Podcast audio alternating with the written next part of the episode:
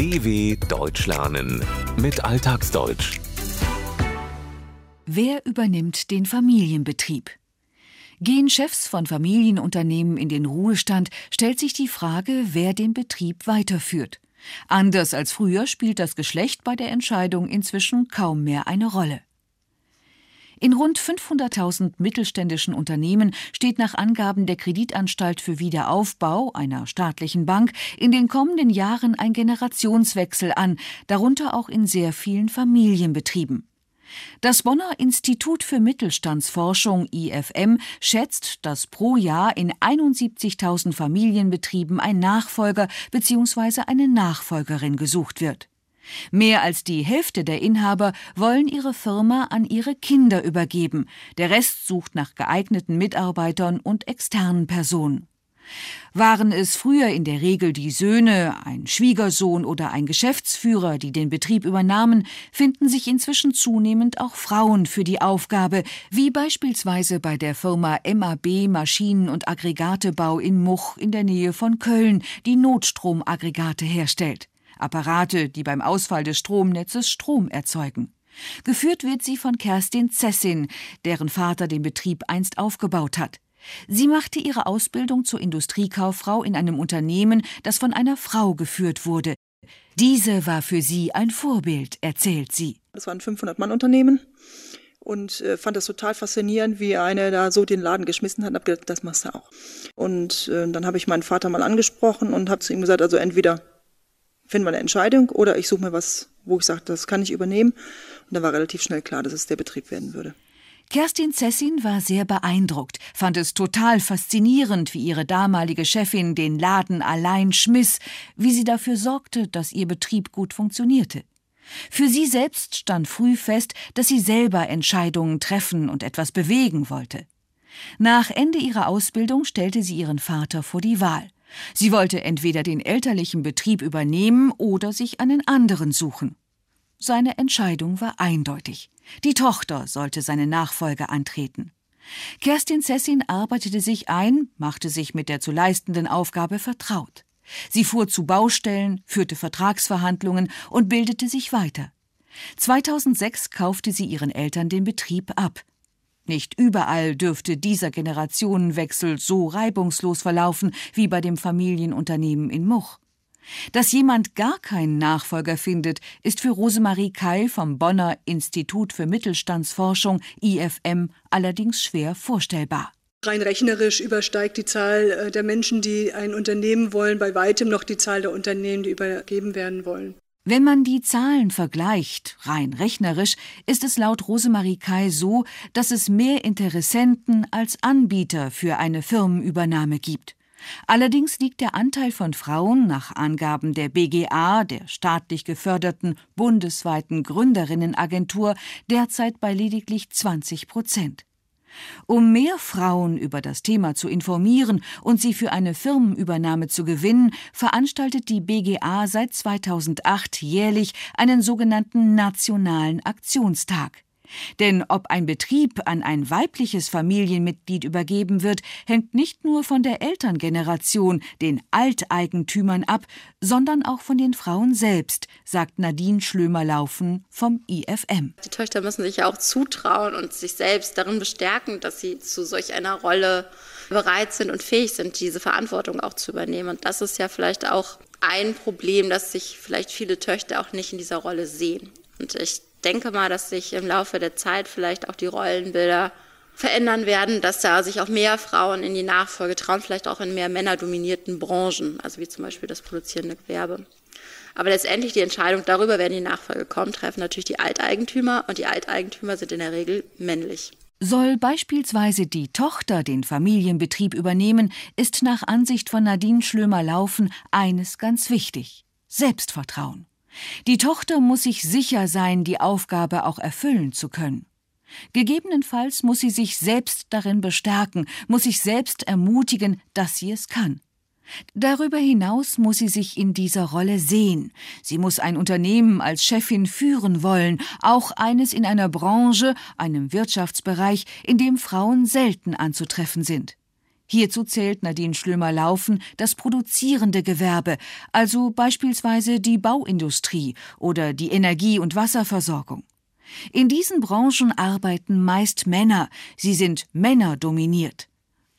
Aber selbst wenn Frauen genug Selbstvertrauen haben, gibt es oft ein weiteres Hindernis. Das Rollenbild, die Meinung, dass in bestimmten Berufen nur Männer bzw. nur Frauen arbeiten können. Bei der Entscheidung, wer den Familienbetrieb übernimmt, spielt darüber hinaus ein weiterer Punkt eine sehr wichtige Rolle, sagt Rosemarie Kai.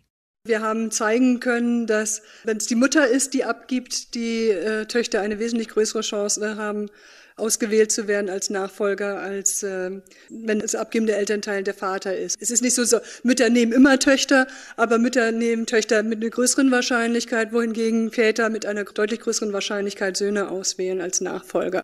Rosemarie Kai und Nadine Schlömer-Laufen stellten in einer 2013 veröffentlichten Studie fest, dass bei der Suche nach einem Nachfolger Firmeninhaberinnen eher die Tochter bevorzugen als den Sohn.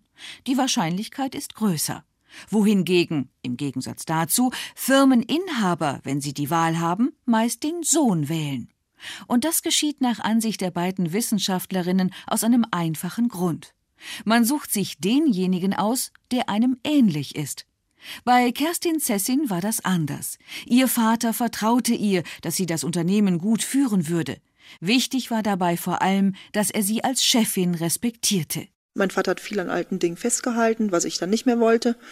Und ich weiß, dass er häufig, nachdem wir das übernommen hatten, auch die Faust in der Tasche gemacht hat, nach dem Motto, was macht sie denn jetzt schon wieder? Was hat sie denn da schon wieder weggeschmissen? Was hat sie da schon wieder gekauft? Aber er hat sich an die Vereinbarung gehalten. Und das ist, finde ich, ganz wichtig, dass man diese Vereinbarung trifft und dass beide Partner sich auch daran halten, dass man wirklich das Gefühl hat, ich habe was übernommen und ich kann es auch selber agieren. Und ich habe nicht jemanden im Nacken, der mir permanent sagt, mach das nicht, lass das sein, tu das oder tu es nicht. Wichtig bei einer familieninternen Betriebsübernahme ist nach Ansicht von Kerstin Zessin, dass Eltern und Kinder eine Vereinbarung treffen, in der alle wichtigen Punkte geregelt sind. Sie wollte eigene Entscheidungen treffen und handeln, agieren können. Sie wollte nicht ihren Vater im Nacken sitzen haben, der ihr ständig, permanent hineinredete, ihr sagte, was sie tun solle und was nicht. Wer redensartlich jemanden im Nacken sitzen hat, hat das Gefühl, unter Druck einer anderen Person handeln zu müssen. Kerstin Zessin wusste, dass ihr Vater oft die Faust in der Tasche machte, also ruhig blieb, statt zu handeln, obwohl er mit ihren Entscheidungen nicht einverstanden war. Für die Aufzählung, was ihrem Vater nicht gefallen hat, verwendet Kerstin Zessin die Wendung nach dem Motto. Mit den Jahren hat sich, so die Erfahrung von Kerstin Zessin, auch der Führungsstil im Unternehmen geändert. Früher war es doch mehr dieses diktatorische, wenn Meister oder Chef irgendwas gesagt haben, dann ist das so. Heute wird es mehr im kollegialen Team zusammen besprochen, wird überlegt, wie können wir eine Lösung finden. Ist ein anderer Stil einfach mal. Ich denke, auch eine Frau führt anders, als es Männer tun. Kerstin Zessin meint, dass in Unternehmen früher eine andere Arbeitsatmosphäre herrschte als heute. Früher erwarteten Führungskräfte, ein Unternehmenschef oder auch ein Handwerksmeister von den Mitarbeitern, dass sie das taten, umsetzten, was ihnen gesagt wurde. Es herrschte, wie es Kerstin Zessin formuliert, ein diktatorischer Führungsstil.